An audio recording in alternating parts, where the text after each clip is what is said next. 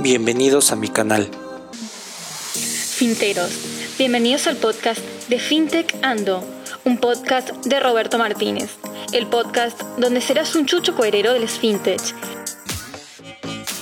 FinTech, inversiones, criptomonedas y todo sobre tecnología. Empezamos. Hola, hola, mis chuchos cuereros de las inversiones. Creo que la clave del éxito en, en esta vida es ejecutar. En este podcast vamos a tener a Lendera. 10% de ellos solicitaron algún tipo de apoyo COVID, reestructura, refinanciamientos. Y esta venta de posición es con el mismo team de inversionistas. Se les preguntaba a los empresarios el conocimiento que tenían de los distintos jugadores del sistema financiero, ¿no? De bancos, o FOMES, o FIPOS. Nos dio consejos de emprendimiento su director. Y si te va a salir malas cosas y vas a fracasar, más vale que fracases rápido. Finteando podcast. La libertad financiera es poder pararte un miércoles, prepararte para llevar a los hijos a la escuela y de repente, justo en la puerta del colegio, seguirte en el coche, manejar, llegar a la playa más cercana sin que le tengas que pedir permiso a nadie. Es básicamente disfrutar de la vida y hacer lo que más te apasiona.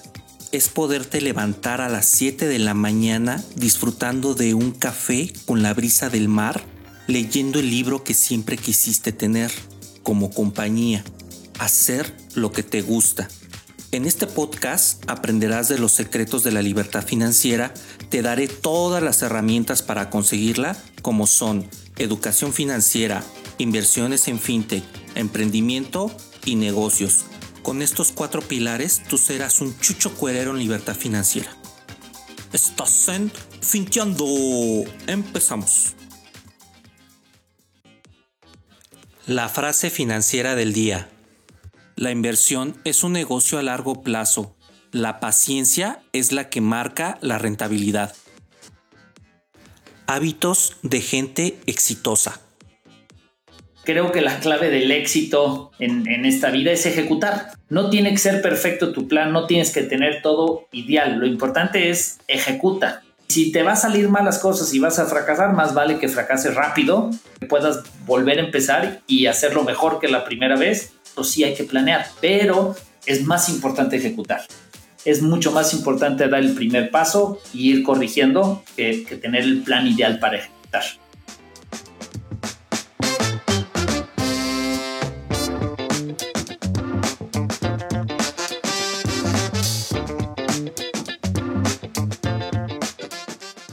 Hola, mis chuchos cuereros de las inversiones. Este es nuestro podcast número 35 y les traigo un programazo. En esta plataforma vamos a hablar precisamente de la fintech lendera, la cual nos va a dar de la voz de su director Fernando Ezeta, CEO y fundador de Lendera.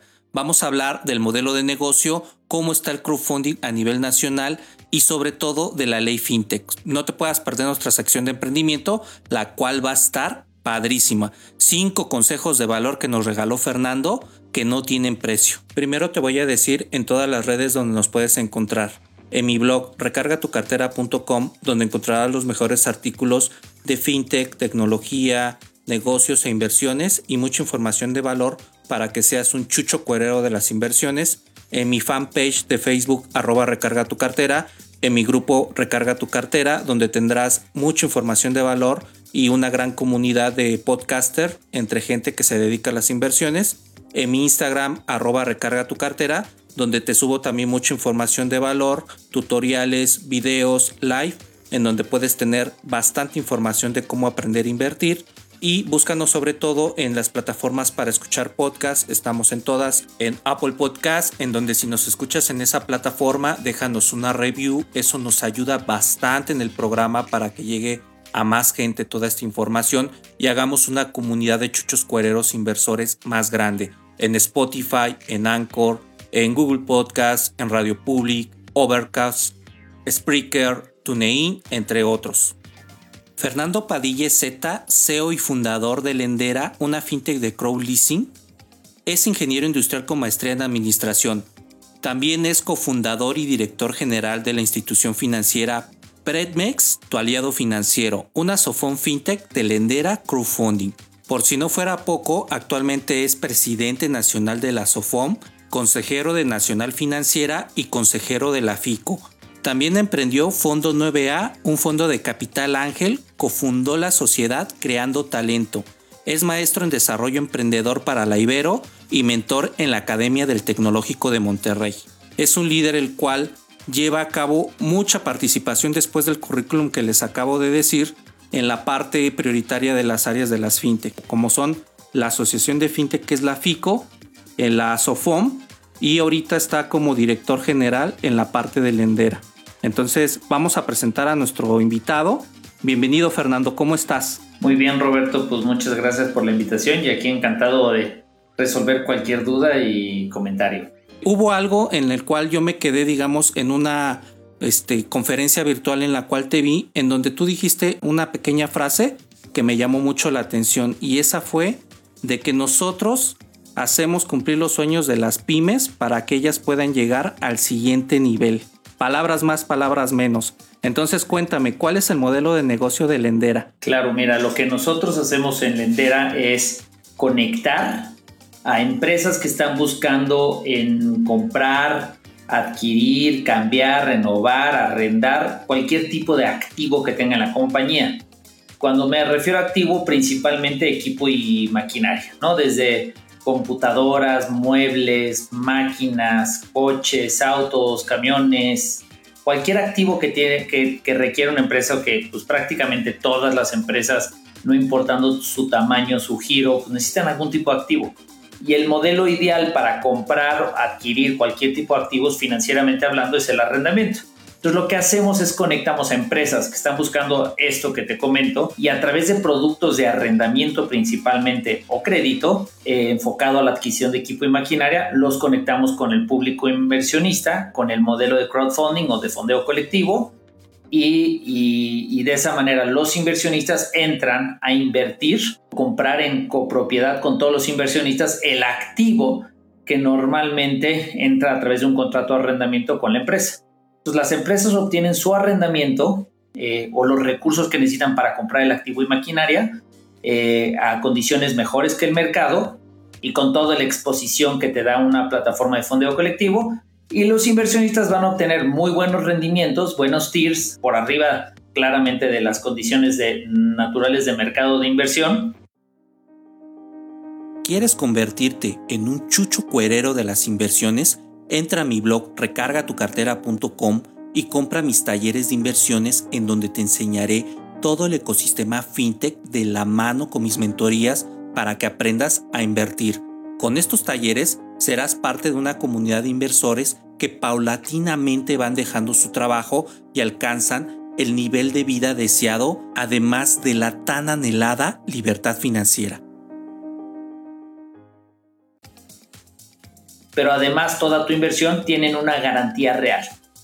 Y la garantía real es ese activo fijo, ese activo equipo o maquinaria que las empresas están arrendando. Entonces, con un contrato de arrendamiento se hace un modelo de arrendamiento colectivo. El nombre más coloquial es crowd leasing. Este modelo, a pesar de que, pues bueno, ya sabes que hay muchos modelos de crowdfunding en el mundo y de fondeo colectivo, ninguna empresa en el mundo de este giro se está enfocando a atender en la necesidad de equipo y maquinaria de las empresas y ninguna está haciendo el modelo de crowdleasing en ninguna parte del mundo, lo cual nos hace como que en este mundo de crowdfunding estar innovando y desarrollando un modelo totalmente novedoso. Para entender tu modelo de negocio lo voy a desarrollar a, mi ámbito donde yo trabajo, que es la industria farmacéutica. Supongamos que tengo una empresa farmacéutica y quiero para seguir al siguiente nivel como pyme, comprar una máquina blisteadora que me ayude a condicionar más piezas de las que estoy dando para aumentar la producción y como tanto las ganancias. Los equipos como tal sufren un proceso financieramente que le llamamos depreciación.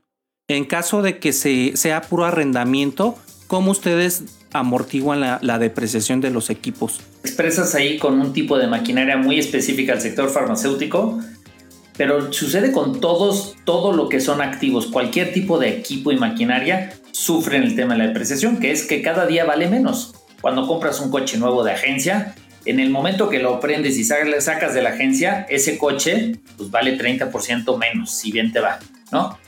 ¿Qué quiere decir? Desde el punto de vista de inversión, todo el dinero invertido en un equipo, en un fierro, en una maquinaria, en un mueble, es una inversión que te promete rendimiento negativo cuando la inviertes tú. Entonces, el modelo ideal para cualquier persona cuando quiere comprar equipo y maquinaria pues, es arrendamiento. ¿Por qué? Porque uno, primero te desembolsas el dinero, la empresa no tiene que desembolsar el dinero para pagarlo. Lo único que estás haciendo con Lendera es, la empresa es un contrato de arrendamiento. ¿Qué quiere decir? No voy a comprarte la máquina, te la voy a rentar. La forma de calcular las rentas es un poco un modelo de, la depreciación de la máquina más el rendimiento de la inversión y así va haciendo que las rentas, o sea, el pago que hace mensual la empresa, pues es mucho menor que lo que tuviera que, amortizar o depreciar. Eh, ¿Por qué? Porque el modelo de arrendamiento, pues vas pagando las rentas que son, corresponden al uso del equipo en el mes y siempre al final hay un valor del activo. El activo, aunque esté usado, al final vale algo. Y eso está calculado en las fórmulas de inversión de los inversionistas, que desde el punto de vista de empresa, pues no tienes que pagarlo si estás en un contrato de arrendamiento. Simplemente lo vas pateando en el tiempo y al final de un contrato de arrendamiento siempre tienes tres opciones. Uno es, le regresas a la arrendadora el activo. ¿Por qué? Porque quiero comprar un activo nuevo, uno del año. Por eso Lendera ayudamos a cualquier empresa a que se mantenga ahora sí que al día y con tecnología de punta. Porque el momento que ya la depreciaste, digamos, ya la rentaste tres años, cuatro años, pues tienes una oportunidad de decir, pues en lugar de comprar esta máquina ya usada, puedo, mejor la regreso y rento una nueva. Segunda opción que tiene toda empresa en un arrendamiento es volverla a arrendar. Oye, pues ya llevo tres años con la máquina o con el coche, todavía tiene otros tres años de vida perfectamente, ¿sabes qué? La quiero volver a arrendar otros tres años. Se hace un nuevo contrato de arrendamiento. Tercera opción es, oye, me funciona muy bien y ya la quiero comprar. Y entonces la empresa puede ir y comprar el equipo y maquinaria, pero ya a un precio depreciado y descontado, lo cual, pues a la hora de desembolso, pues el desembolso para la empresa va a ser mucho menor. Entonces ya no lo sufre, ya no se descapitaliza y además pues, el arrendamiento, además de estas ventajas que te acabo de decir que te mantienen el equipo de maquinaria al día, pues además tienen ventajas fiscales a la hora de deducir como gastos las rentas y eso te ayuda pues, a, a, deducir impuestos y a pagar menos impuestos de manera totalmente legal. Está súper interesante porque si nos vamos a un modelo como tú lo pusiste de un carro, el contrato digamos que en general es de tres años o varía dependiendo del tipo de equipo que se vaya a arrendar. Depende del tipo de activo, del tipo de, equipo y maquinaria y también de un análisis de riesgo que hacemos de la empresa. Nosotros lo que hacemos es cuando la empresa está buscando, oye, yo quiero un coche. Entra un proceso de análisis de riesgos y de crédito, donde analizamos pues la, la, existencia de la empresa, la solvencia económica. Tenemos varios algoritmos para proyectar el riesgo de no pago de este cliente. Basado en eso, pues uno, ¿se autoriza o no se autoriza? y si se autoriza se determinan las condiciones de tasa, plazo, y en base a eso hacemos el contrato de arrendamiento. Y entonces, pues en base a eso se determinan los plazos, donde normalmente en arrendamientos los plazos andan rebotando más o menos entre 24 meses a 48 meses, ¿no? Ese es más o menos los rangos normales, aunque de repente podemos encontrar en Lender alguna publicación que sea de seis meses o de un año, pero lo normal es que sean de 24, 36 o 48 meses. Son como los rangos normales. Y para las empresas que nos están escuchando y que podrían ser solicitantes de un crédito, ¿tienen alguna política? Por ejemplo, yo ya te pedí una maquinaria de tres años y ya no la voy a rentar porque quiero cambiar mi modelo de negocio pero digamos que te pagué bien y no tuviste ningún problema con tus inversionistas. Me subes en el escalafón. Si quisiera pedirte ahora el doble, en vez de un equipo, pedirte dos equipos o tres equipos, ¿cambia ahí el requerimiento del, del acreditado? En sí, no. O sea, la variable entre 1, 2, 3, 4, 20 equipos va a depender de la capacidad de pago que tenga la empresa, que eso es el análisis que hacemos previo a la publicación.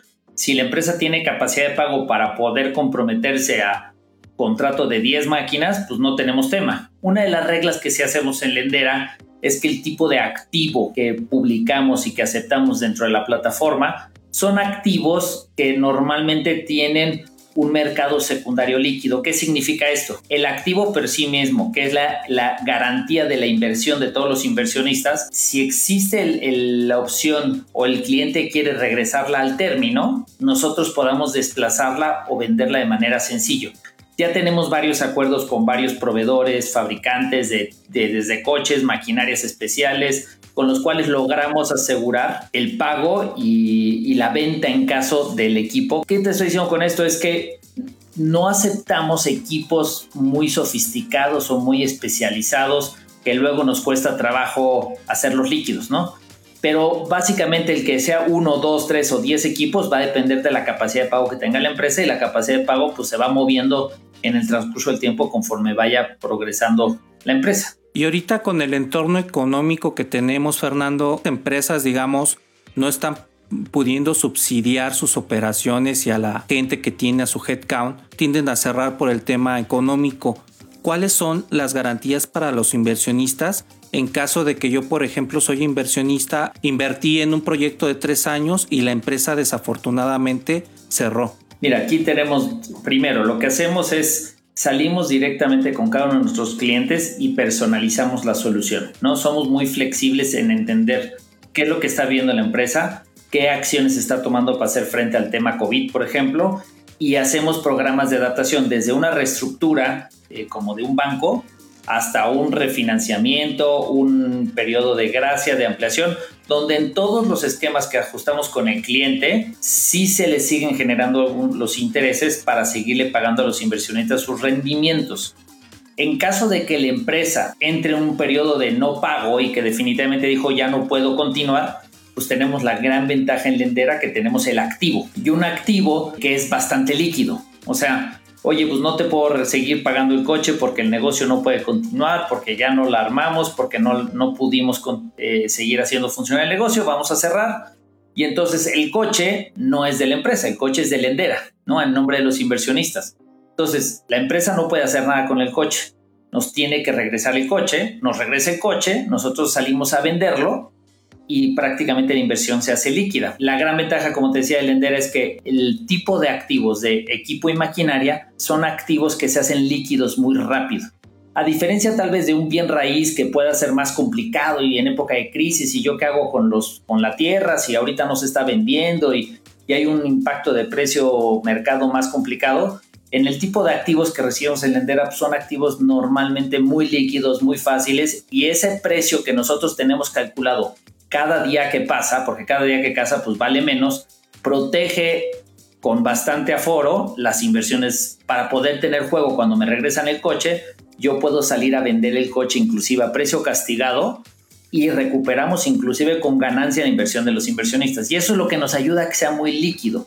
En este proceso también de reestructuras o de que el cliente no puede pagar o que va a entrar un programa eh, de periodo de gracia, nos creamos el mercado secundario en Lendera, donde el inversionista que igual tiene su posición en empresa X dice, oye, pues yo no me quiero esperar, a mí no me gusta este giro, prefiero hacer líquida mi inversión, pueden salir de su mercado secundario a vender su posición y hacerla líquida sin esperarse a, ver qué pasa con la empresa, ¿no? Y eso nos ha dado también mucha versatilidad también a los inversionistas, donde que si invierten en un proyecto a 36 meses y de repente a la mitad les pega COVID y dices, híjole, ya no quiero estar aquí, el inversionista tiene la posibilidad de poder vender su posición y posicionarla en otro proyecto o sacarla a sus, a sus cuentas, ¿no? Oye, pues me está gustando mucho el modelo de negocio porque he tenido muchas, muchos cuestionamientos con respecto al entorno económico. Entonces ustedes están siendo muy factibles en cuanto a cómo lo van a hacer de manera holística. Una es de que te acercas con el cliente, le ofreces reestructuración, verificas cómo va a ser su posición de pago o en su momento si no puede pagar tenemos el activo que podemos digamos financiar como tal, recuperar la inversión, regresar el dinero a los inversionistas. La tercera forma que el inversionista pueda vender su posición o lo que tiene invertido ahí y salirse del negocio si es que tiene incertidumbre de la empresa que va a cerrar. Entonces digamos que está bien, bien apalancado el que no tengas este, ninguna pérdida para los inversionistas. Entonces eh, la pregunta se contesta sola. Las garantías para los inversionistas son estas tres y el modelo está muy interesante porque prácticamente cuidas mucho al inversionista que es el foco del negocio de Lendera. Pero también te vas por la parte del acreditado, ¿no? Cuidando que efectivamente siga consumiendo y siga teniendo esta capacidad de pago para no, no descuidar esa inversión. ¿Tú tienes un fondo en la fintech como tal en la plataforma para este tipo de cosas? ¿De cuánto consiste este fondo? En sí, el, fondo de la FICO mm, es un fondo que se generó por los distintos socios de la FICO para hacer frente a ciertas condiciones de, crédito y de, insolvencia, ¿no?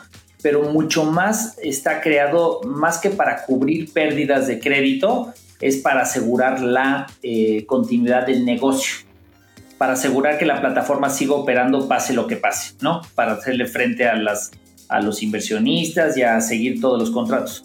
Lo que nosotros tenemos además en Lendera es, hoy también estamos trabajando en alianza con, con una SOFOM, que la, la SOFOM trae un fideicomiso que tiene el compromiso de asegurar la continuidad, gestión, recuperación de activos, pase lo que pase con Lendera. Y eso le da una seguridad a los inversionistas y asegura la continuidad de negocio, pase lo que pase, ¿no? Este, pero bueno, efectivamente los tres puntos que acabas de decir es lo que hemos hecho, es lo que ha resultado y ya tenemos casos reales que hemos vivido con esta COVID, pues todo el mundo ha enfrentado retos de todos lados y ya vivimos los tres, los tres frentes, ¿no? Desde un lado, el tema de recuperación del activo, tenemos un cliente que llegó a un punto de decir, oye, se me cancelaron todos los contratos COVID, no puedo seguirte pagando los, los vehículos. Llegamos a un acuerdo, nos pagó las rentas hasta donde estaba, nos regresó el activo y lo pusimos a vender. De hecho, en la misma plataforma hay una sección donde vendemos los activos que nos regresan y ahí puedes ir viendo, inclusive si te interesa y es un tipo de activo que te gusta, pues el mismo inversionista lo puede conseguir a precios descontados, ¿no?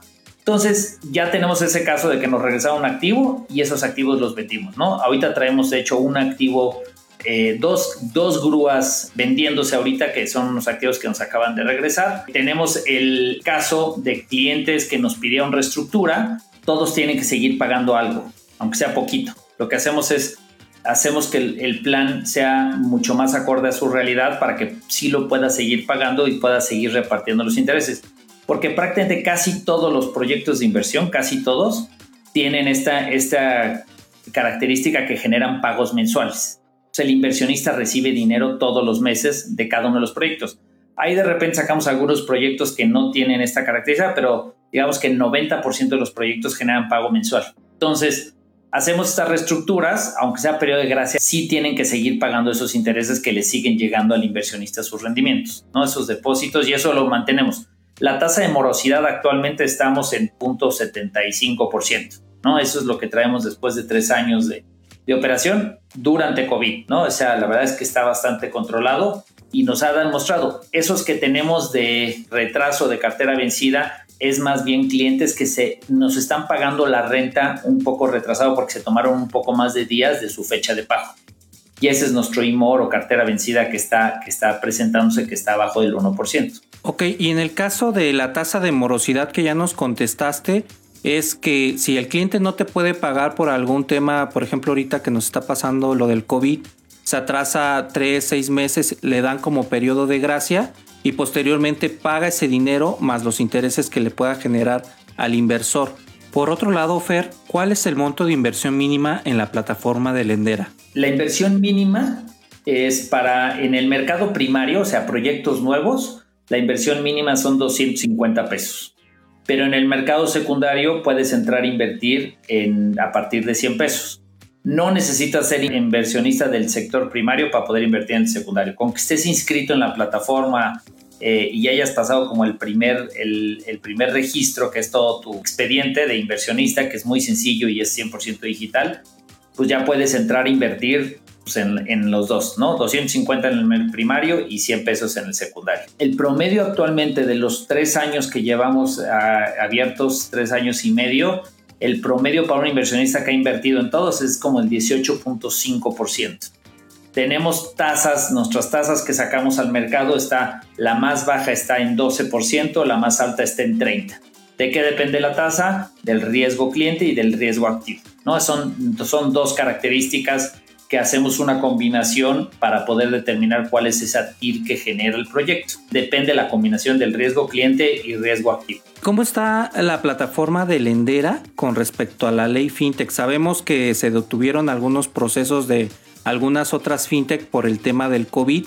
Iban a salir las regulaciones secundarias en mayo, si mal no recuerdo, y se pararon, este, no sé si ahorita ya las volvieron a reabrir, pero ¿cómo está esta plataforma? Sé que está en el listado de la FICO, pero con respecto a la ley fintech, ¿cómo está?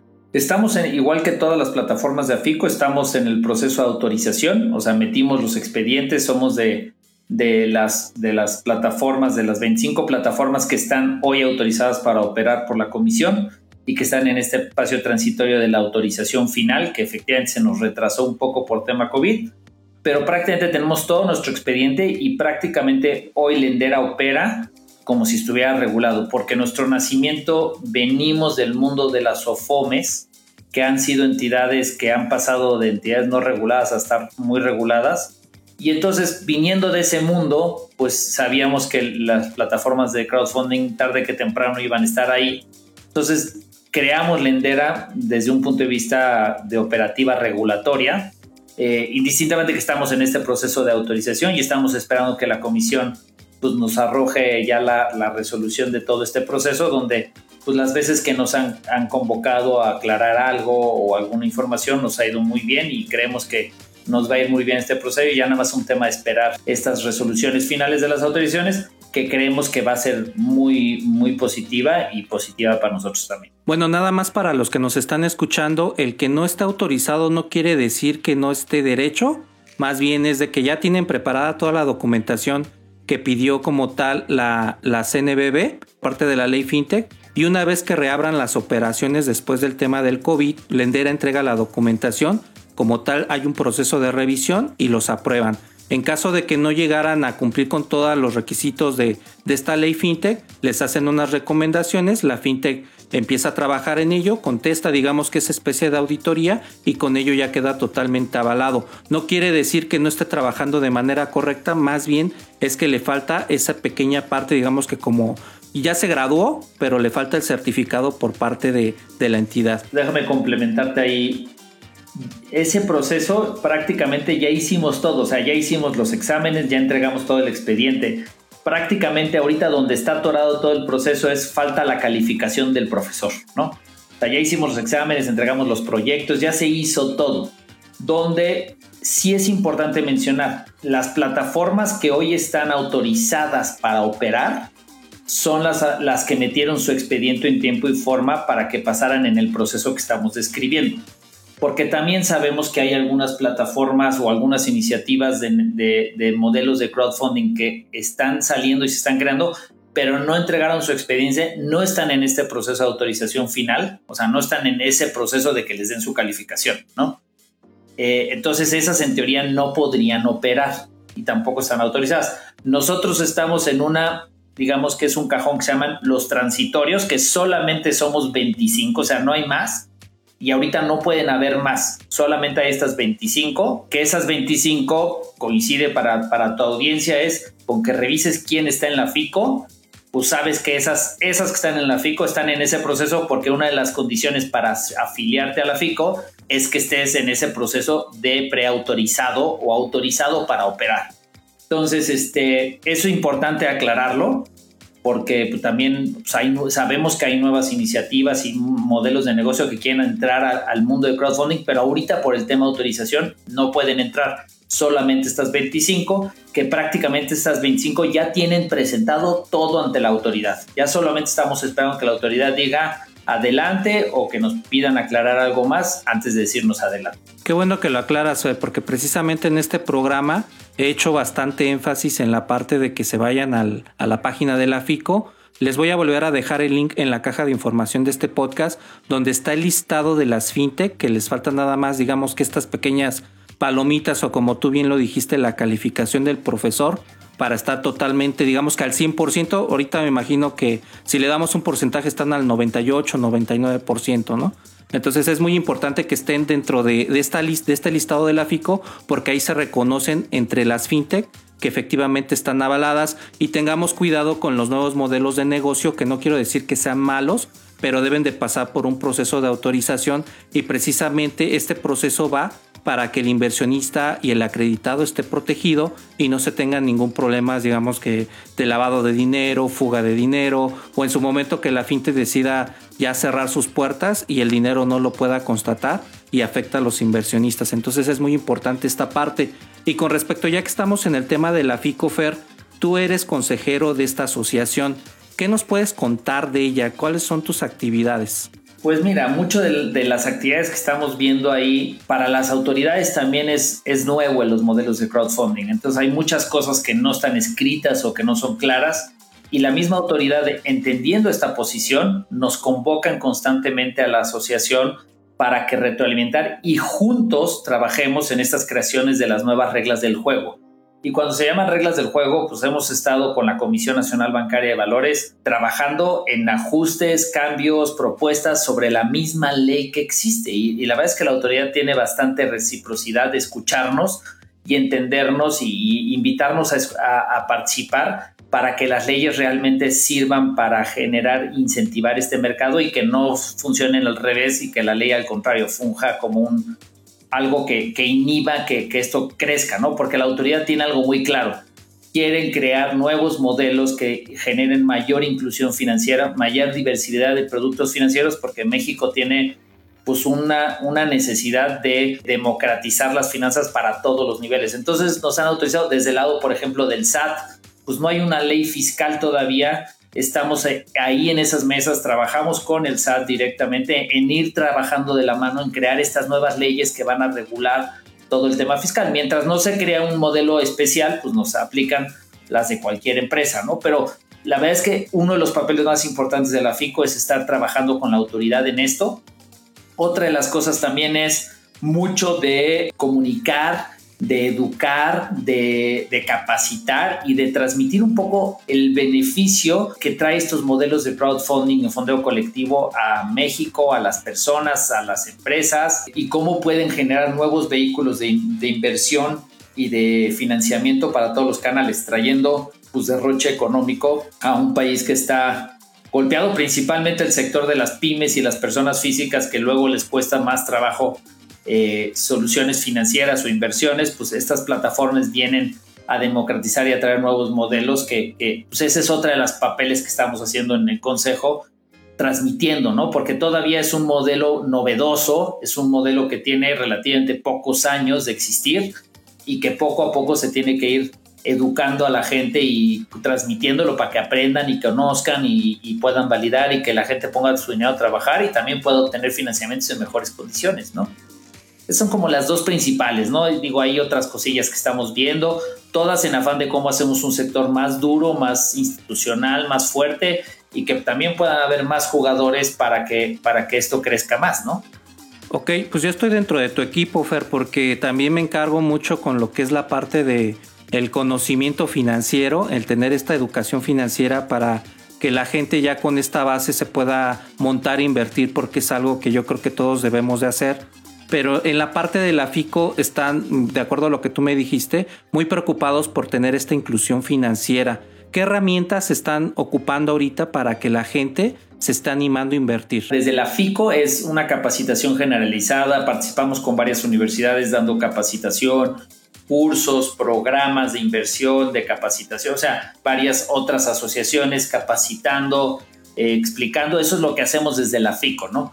Ya desde el lado de cada, de cada plataforma de fondeo colectivo, lo que se hace es ya estrategias muy puntuales de participar en programas como el tuyo y transmitiendo un poco el modelo. Es un poco, es, es un proceso de evangelización, de transmitir para que la gente vaya entendiendo y lo vaya probando, ¿no? Porque esa es la clave del juego, ¿no? Que la gente lo ponga en su radar y empiece a usarlo y empiece a participar, ¿no? Se hizo una encuesta el año pasado eh, el INEGI y la Comisión Nacional Bancaria de Valores del conocimiento que tenían, la encuesta era empresarios en México, ¿no?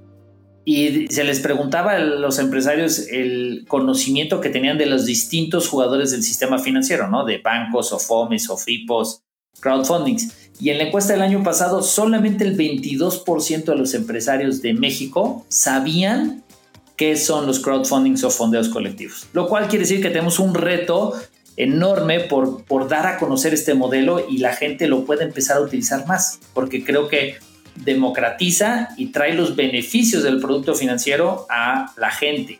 ¿no? y a las empresas. Esto es muy interesante porque anteriormente digamos que las inversiones estaba digamos que para gente que tenía más liquidez y actualmente si tú me dices que tu plataforma está recibiendo desde un mínimo de 250 a 100 pesos, pues es muy factible para poder invertir, ¿no? Y, pero a pesar de que hay toda esta desinformación, Fer, Por ahí yo tuve este, un artículo en el cual escribí en el blog donde del 2016 al 2019, que es donde tengo los datos, las fintech han crecido en 30%. Entonces una empresa normal crece 4%, 5%, pero 30% es un monstruo. Y la capitalización cuando yo me voy a ver el fondeo de cada fintech en la que invierto, veo que ha subido más de 300, 400%. La capitalización es que si empezaron, por ejemplo, con un millón de pesos y sube, vamos a decir una tontería, el 300% ya tienen 300 millones de pesos. Entonces, eh, la, la fintech como tal está creciendo a pesar de que no hay tanta información para invertir. ¿A qué crees que se deba este fenómeno? Es un tema de México es, es un país de las principales economías del mundo pero financieramente hablando estamos, yo creo que una de las peores economías del mundo. ¿Por qué?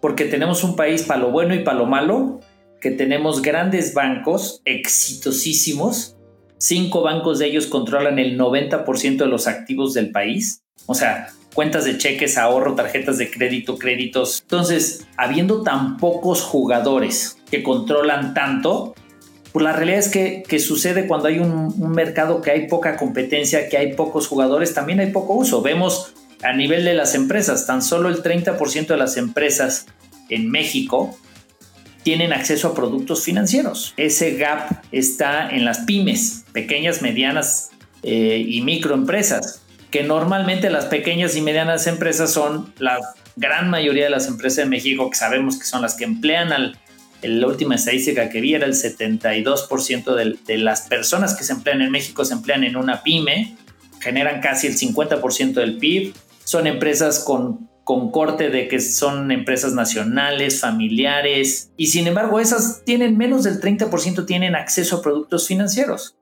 Cuando no ves ninguna empresa en el mundo que haya tenido éxito sin, sin un inteligente apalancamiento de capital. Entonces, tenemos un espacio tremendo de atención o de desatención, depende de qué lado lo veas, en México para empresas. Olvídate ya irnos a la base de la pirámide y la falta de, de acceso que tienen las personas en las zonas rurales. En zonas urbanas, las empresas no tienen acceso a crédito, no tienen acceso a financiamiento. Las personas físicas, pues, pues si eres un gran inversionista y tienes tus cuentas en tus fondos de ahorro y puedes invertir en la bolsa, pues eres, eres de lo, del mínimo de la población. La gran mayoría de la población tiene su ahorro, digamos que los que ya están bancarizados, en cuentas de ahorro y cuentas de cheque que no te genera nada. Y no tienes mucha posibilidad de dónde lo puedes invertir.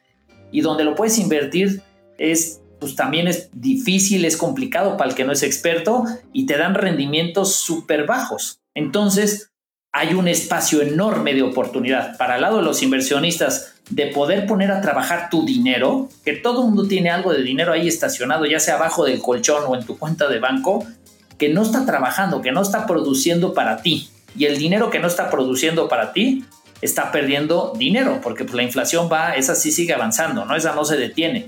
Entonces, un peso que no pongas a trabajar y que te empiece a generar algo es dinero que está perdiendo.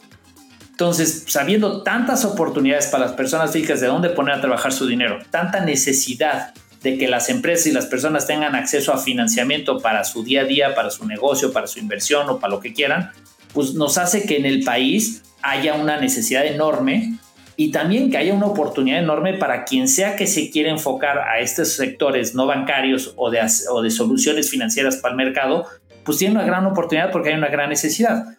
Tú acabas de decir el número de, de las, de las fintechs.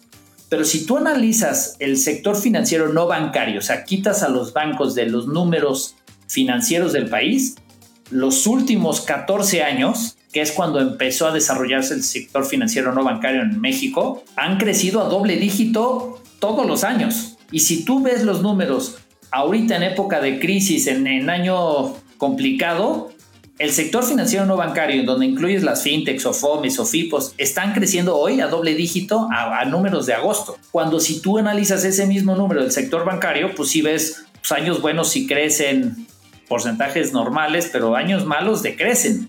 Y el sector financiero no bancario, 14 años seguido, ha crecido doble dígito, ¿no? Entonces, ¿qué es lo que a tu, a tu pregunta es? Es que vivimos en un país que tiene una gran necesidad financiera y más que una gran necesidad, tiene una gran oportunidad para cualquier empresa que quiera venir a hacer productos financieros, soluciones financieras de manera honesta y clara, porque también, desgraciadamente, también hay algunos que se quieren aprovechar de la necesidad y hay que tener cuidado, pero si lo vienes a hacer bien, hay una gran oportunidad porque hay una gran necesidad. Muy bien, pues muchísimas gracias por esta información de valor, Fer.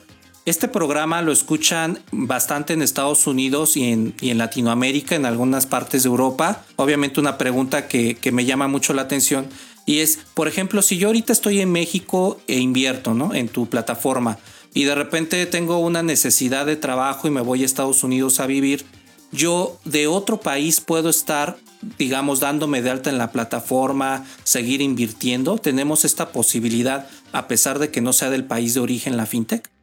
Sí, bien, depende de cada, de cada plataforma, porque la plataforma para recibir inversiones del extranjero tiene que haberlo solicitado en su expediente de autorización.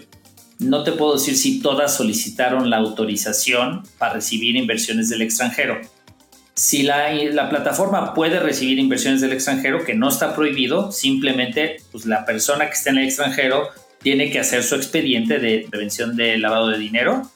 Y con el expediente y siguiendo todas las métricas que la ley nos pone en, blanco y negro, que es muy fácil, pues no tienes problema y sí se puede hacer. Y en, y en Lendera es algo que se puede hacer, simplemente lo tiene, tenemos que identificar Lendera, cuál es el origen de los recursos y hacer un proceso de identificación del cliente y con el proceso que tenemos de identificación de clientes, si pasas todo, que no debe haber ningún problema para pasarlo, simplemente es hacer tu expediente. Ahora sí que demostrar quién eres, dónde estás y de dónde vienes, ¿no? Este, y si pasas por esos procesos, pues no tenemos problema por que sigas manejando tu cuenta e invirtiendo de otro lado. Actualmente en Lendera nos encontramos en el proyecto de internacionalizar Lendera. Estamos ahorita evaluando o ya empezando el proyecto para abrir principalmente Lendera Canadá, Lendera España, probablemente Lendera Estados Unidos. Un poco en esta estrategia de internacionalizar el modelo y empezar a conectar pues esta gran oportunidad y este gran mercado a todo el mundo, ¿no? Todavía no tenemos fecha de arranque, pero ya estamos iniciando los proyectos para que, eh, si Dios quiere, el próximo año podamos estar arrancando Lendera Internacional. Pues eso está muy interesante. De hecho, es una pregunta que te tenía guardada de que qué se viene para Lendera.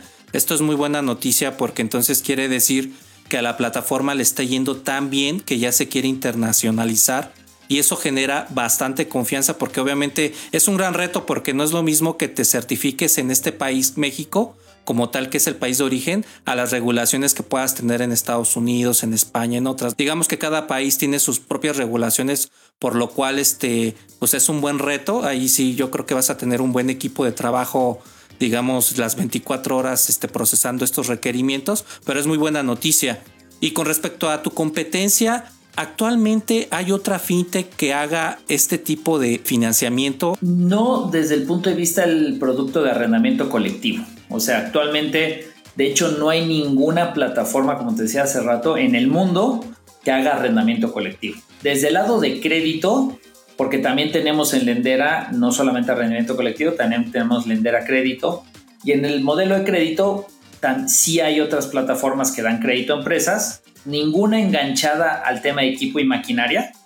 Tal vez este, la plataforma más similar, aunque tiene un enfoque muy, muy nichado a tema de energía solar, que es Red Girasol, que sí estás en Red Girasol, inviertes en, en temas de paneles solares, ¿no? Entonces hay un activo que sirve para respaldar en un modelo de crédito. Entonces sería lo más similar, pero desde el punto de vista que el 80% de lo que se publica en Lendera es arrendamiento, no hay nadie que haga el modelo de arrendamiento colectivo todavía en, el mundo. Todavía, aunque sabemos que hay varios jugadores que están queriendo salir o lanzar un modelo similar, ahorita, eh, ahorita en el segundo todavía no hay ninguno activo en, en, el mercado. Excelente. ¿Y cómo se les ocurrió a los fundadores este modelo de negocio? ¿De dónde nació Lendera? ¿Nos puedes platicar un poquito? Sí, claro. Este, pues mira, somos, somos dos los fundadores principales, ¿no? Jorge Amione y yo. Contándote un poco la historia de Jorge Amione. Jorge Amione nació con el gusanito del, del sin él saberlo, del crowdfunding, ¿no? Con el simple hecho de que en, sus afanes matemáticos y de ahorro, que es, un, es un cuate muy ordenado y que siempre ha sido como guardador y ordenado en la parte financiera, siempre le decía, papá, oye, ¿cómo eh, su primera fue, oye papá, de niño, ¿me das un millón de pesos? Porque quiero tener un millón de pesos. Y su papá, obviamente, su papá lo mandó al demonio. ¿Cómo te voy a dar un millón de pesos? Entonces, en su afán de decir, oye, ¿cómo le hago para lograr un millón de pesos? Pues se dio cuenta que si le pedía un millón de pesos a su papá o a quien sea, todo mundo lo iba a mandar al demonio. Pero se le ocurrió, dijo, oye, pero si le pido un peso a cada quien, nadie me va a negar darme un peso. Entonces empezó a dedicar a pedirle un peso a cada quien y se puso un objetivo. Lo que tengo que hacer es no pedir un millón de pesos a nadie, le tengo que pedir un peso a un millón de personas.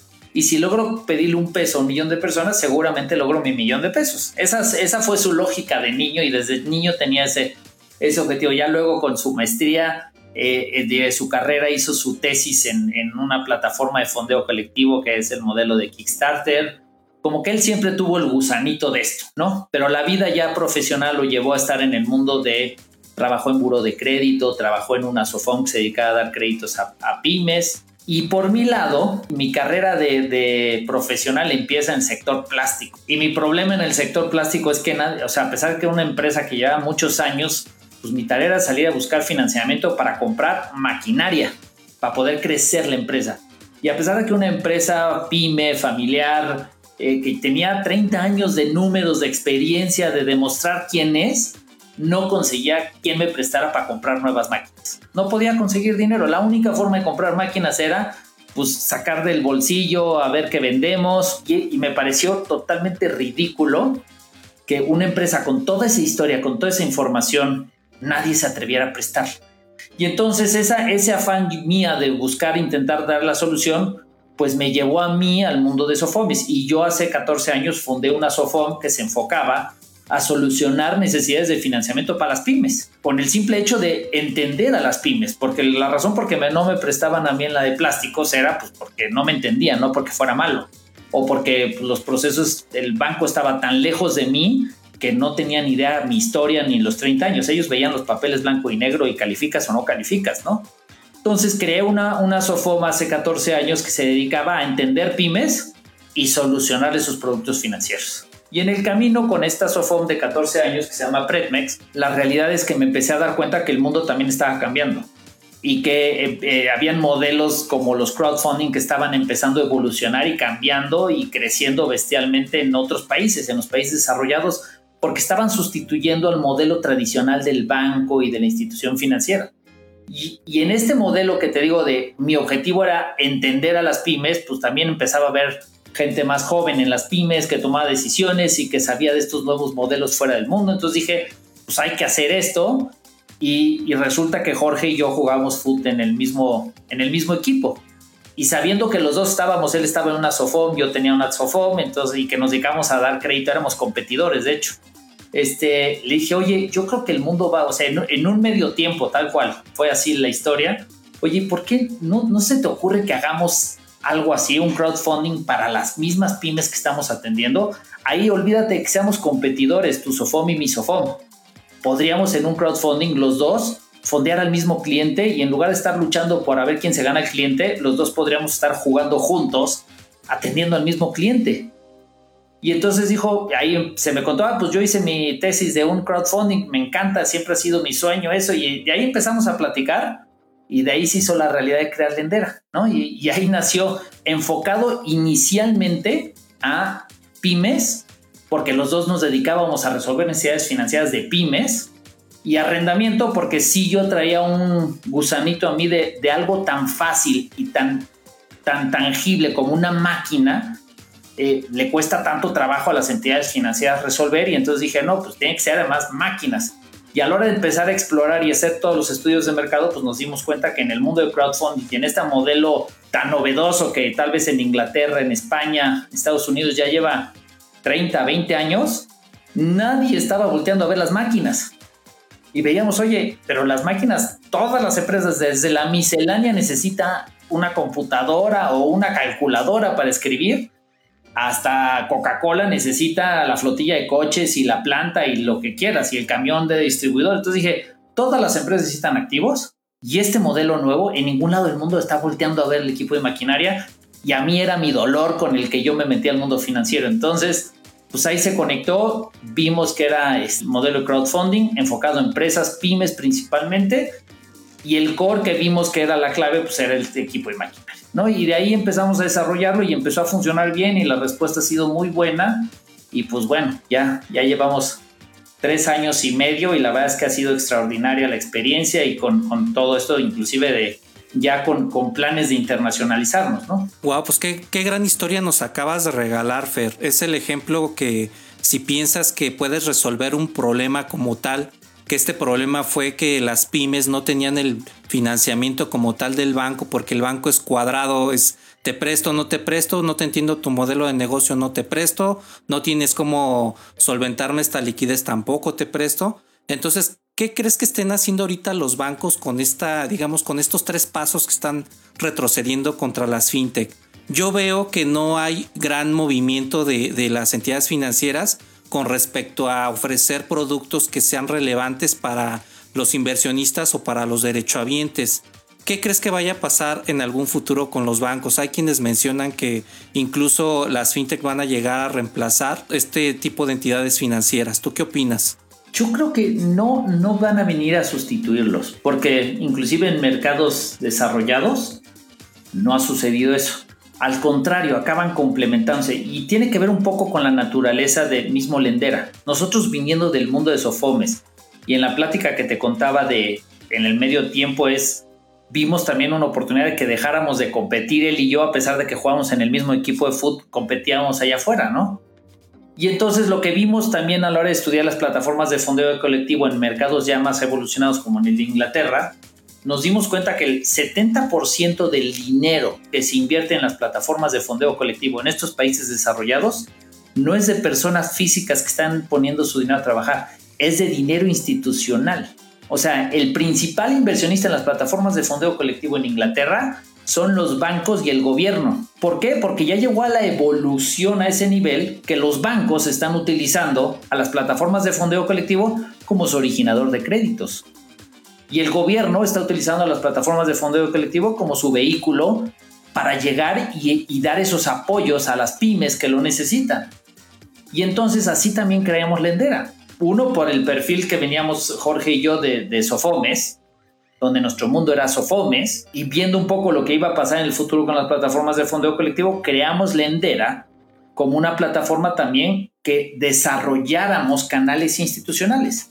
Actualmente en Lendera traemos 100 inversionistas institucionales, dentro de los que tenemos Sofomes, tenemos casi 30 Sofomes inscritas, tenemos arrendadoras, tenemos fondos de inversión que juegan el papel de inversionistas institucionales.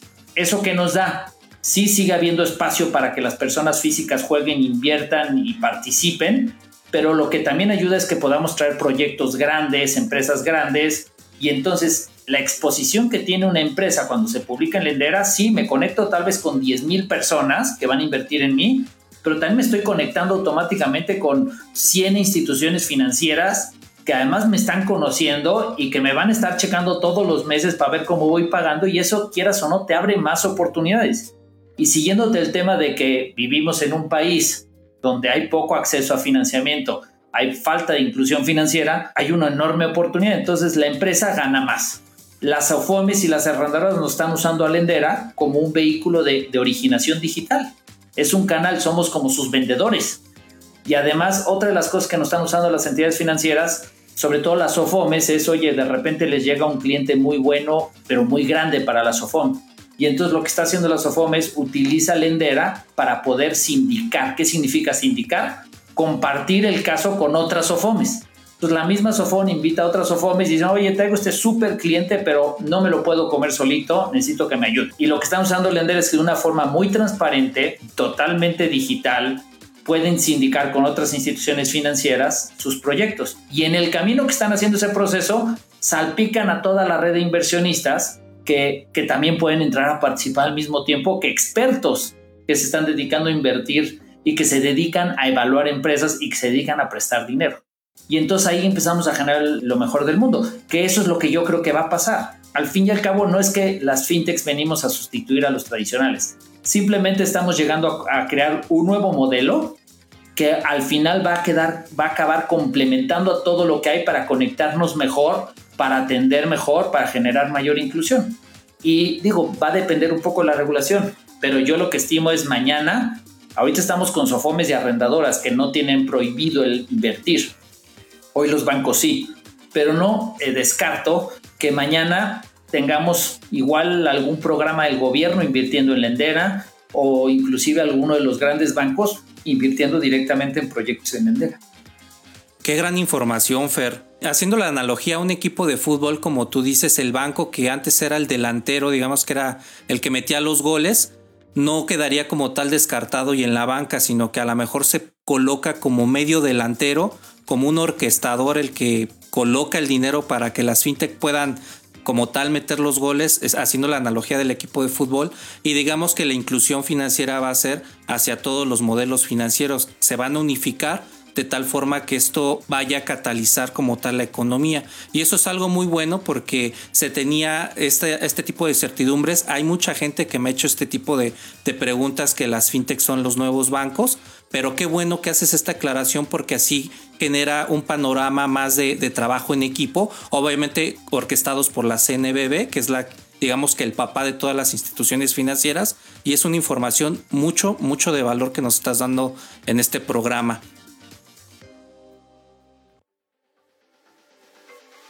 Zona de Emprendimiento. En esta sección vas a poder conocer a nuestros líderes y todos nuestros invitados del podcast, en los cuales tendrás de una manera muy cercana cómo son desde que se levantan hasta que anochece, cómo es su tipo de liderazgo, qué opinan de algunas situaciones y sobre todo nos van a regalar 5 tips para que ellos sean personas de éxito. Estos 5 tips te aconsejo que también los anotes en tu libreta y los puedas emprender día con día ya que ellos son el reflejo del gran éxito que han tenido hasta ahorita.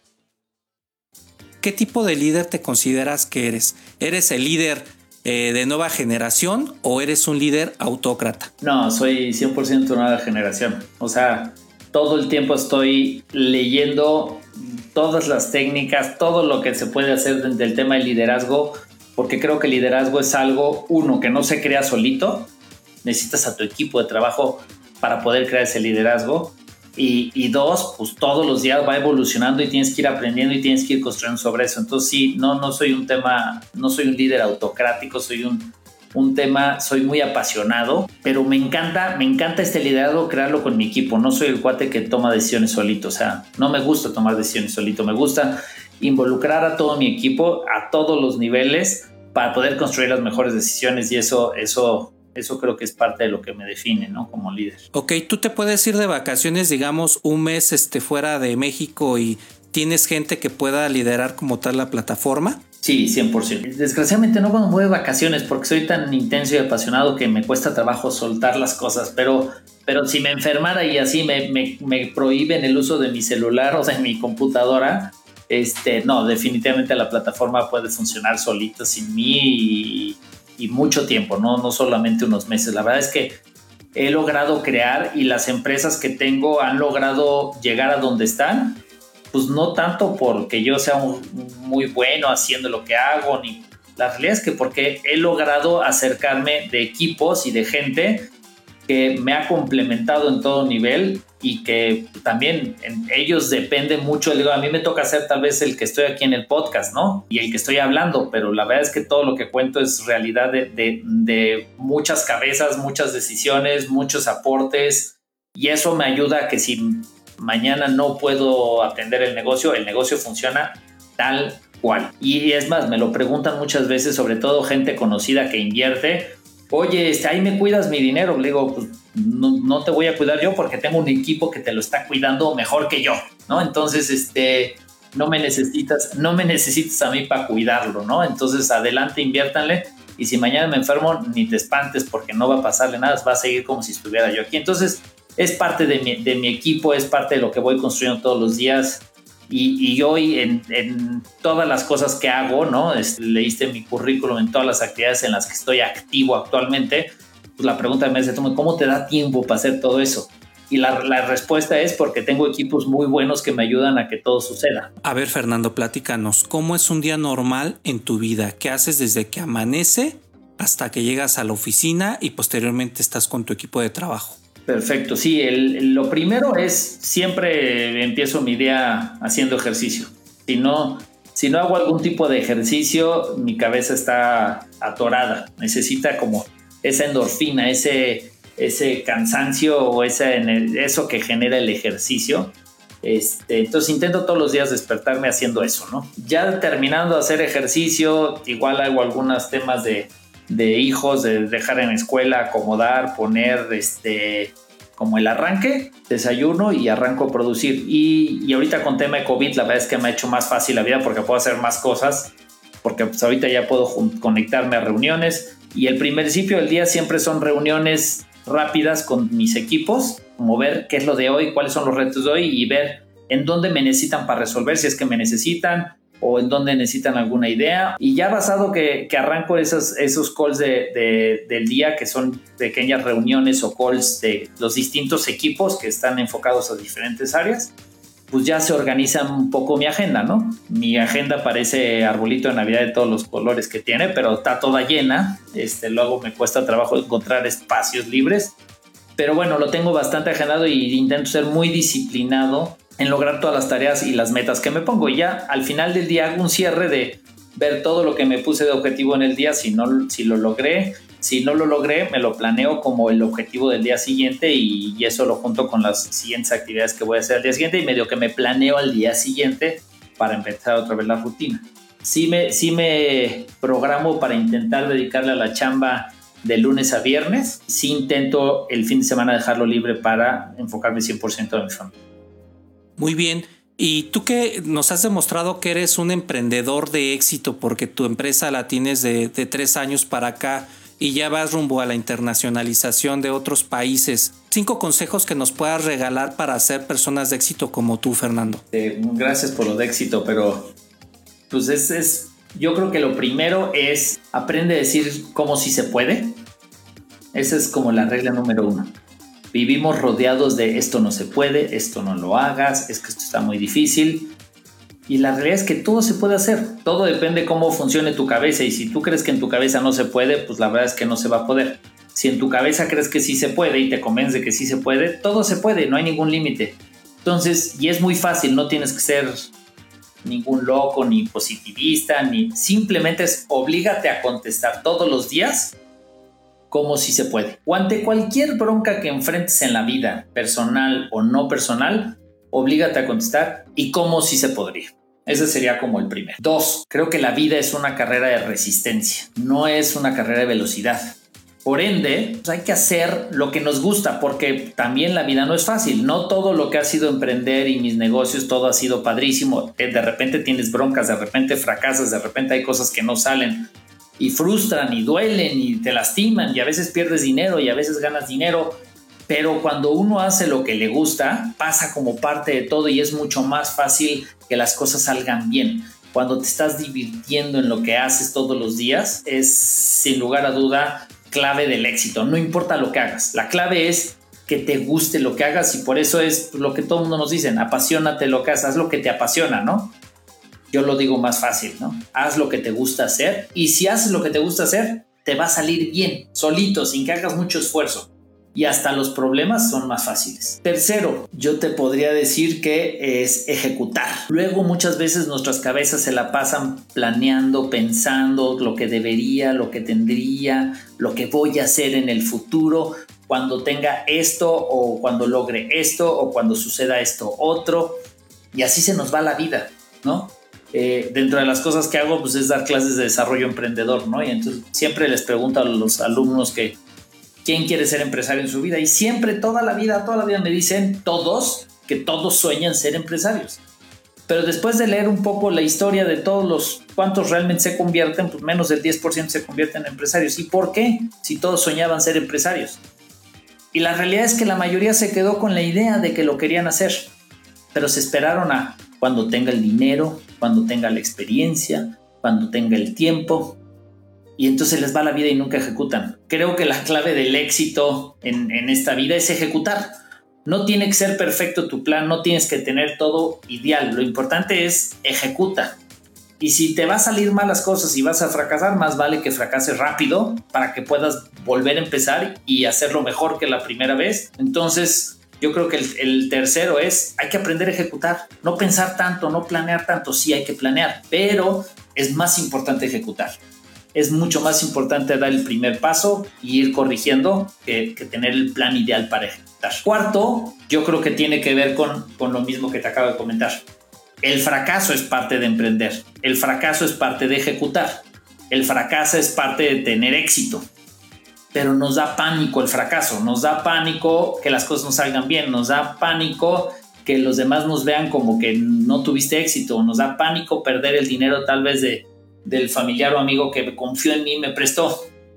Es parte, el fracaso es parte del juego y el fracaso todos fracasamos en el ámbito que estemos, en lo que hagamos, cuando todos fracasamos de una forma u otra.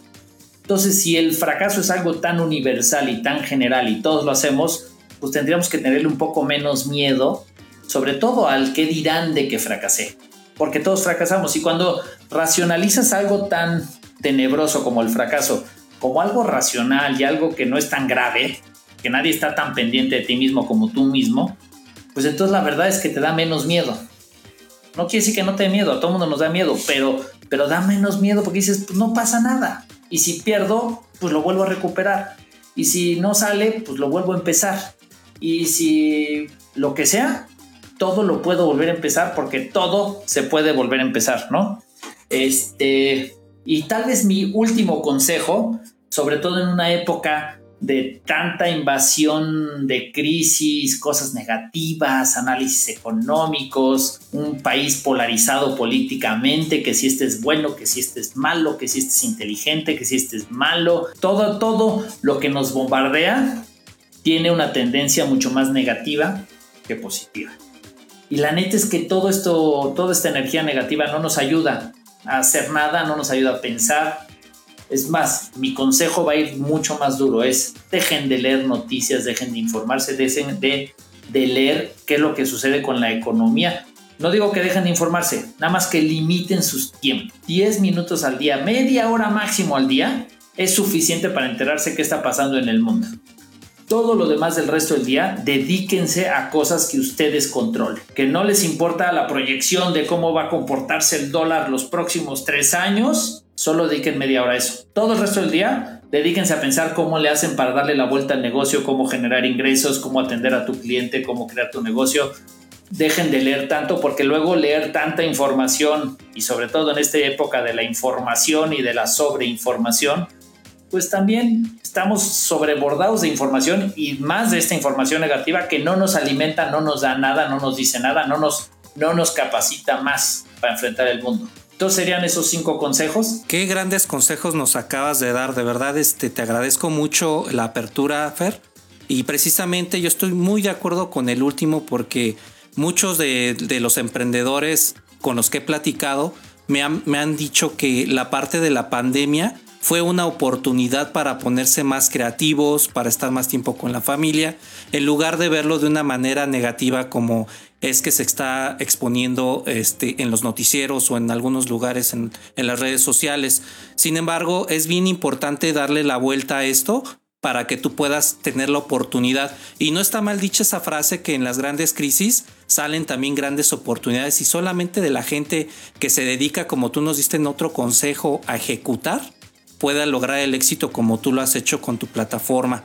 Y con respecto a tu perfil de inversionista, Fer, ¿cómo, cómo tú inviertes? ¿Tú inviertes aparte de Lendera en otras fintech? Este, ¿Cómo está conformado tu portafolio? ¿También le entras a los CETES, le entras a las OMOFES, le, entras a la parte de la bolsa de valores? ¿Cómo, cómo estás diversificado?